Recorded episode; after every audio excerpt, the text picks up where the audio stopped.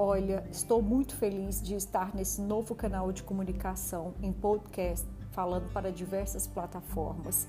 E como muitos sabem, o meu enfoque é o hálito, na verdade, o mau hálito. Então, não seria nada diferente, não, não haveria outra espera a não ser vocês me ouvirem falando sobre halitose. E hoje nós vamos falar sobre como é a halitose e o distanciamento social. É, de 2020 agora 2021, muito se tem falado sobre isolamento e distanciamento social. Esses são os termos, na verdade, mais buscados durante esses dois anos, principalmente a partir de fevereiro, do finalzinho de fevereiro, quando houve a confirmação do primeiro caso de coronavírus no Brasil. Agora sim, nessa época louca que nós estamos vivendo, muita gente começou a compreender ao pé da letra o que significa se distanciar. Mas na verdade, eu que trato de pessoas assim, que apresentam alterações relacionadas ao hálito, é, isso aí me trouxe muitos aprendizados. Eu entendo perfeitamente e há bastante tempo o que é isolar e o peso disso para essas pessoas. Nesse caso, isso acontece quando existe o receio sobre a qualidade do hálito.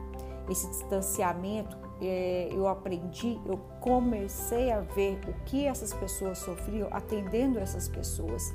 E hoje eu percebo perfeitamente a dor do afastamento relatado por diversos pacientes. Eles se anulam, eles se tornam temerosos ao convívio social e o que poderia dar em resposta a esse problema. Problema esse, aliás, que segundo alguns estudos já afetou até 60% da população mundial. Mas e aí? E afinal? Por que, que quem tem a litose clínica ou subclínica tende a se afastar do convívio?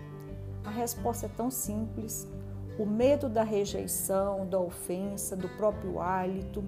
E isso é tão complexo, tão estigmatizado, que pouco se aborda a litose. A litose é o mau hálito, resultando em vários problemas não solucionados tanto é que até mesmo profissionais da odontologia ou da medicina que deveriam se envolver com o assunto simplesmente ignoram, enquanto pessoas ficam subtratadas ou sobretratadas na tentativa de erro e acerto de diagnóstico e tratamento.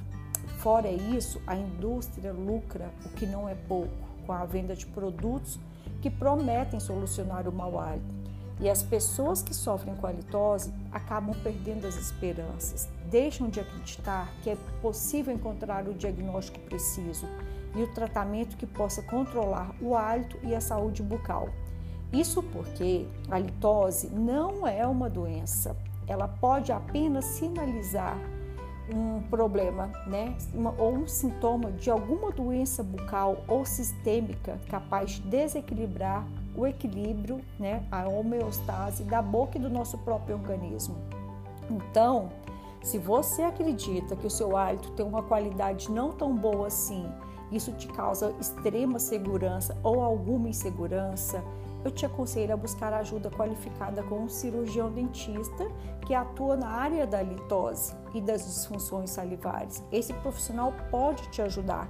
Então, fazer o check-up do hálito é a melhor forma para você saber em relação à sua saúde bucal e em relação à sua saúde do hálito. Lembra que eu disse agora há pouco que mau hálito não é doença, mas pode sim sinalizar algum desequilíbrio, tanto sistêmico quanto bucal. Mas por outro lado, ou seja, se você convive com alguém que nem imagina passar pelo problema, pelo mau hálito, e a sua vontade é de avisar sobre isso, então faça. Se encoraje, comunique a situação. Se dispõe a ajudar, mas jamais, jamais tome decisões como se afastar, como oferecer chicletes, como ficar jogando indiretas. Você precisa ser é, delicado, mas precisa ser direto, de uma forma tranquila, afetiva, você precisa oferecer ajuda. Na verdade, se você que for a pessoa que precisa de tratamento, você tem que se ajudar. A litose ela tem tratamento e é muito mais simples tratar o mau hálito do que tratar as consequências das desordens psicológicas e do isolamento social. Para saber mais sobre esse assunto, se você tem alguma dúvida, fala comigo que eu respondo. Esse então foi o nosso primeiro episódio E na próxima vamos continuar o assunto. Na próxima falaremos sobre o que é a litose clínica e o que é a litose subclínica. Um grande abraço, até mais.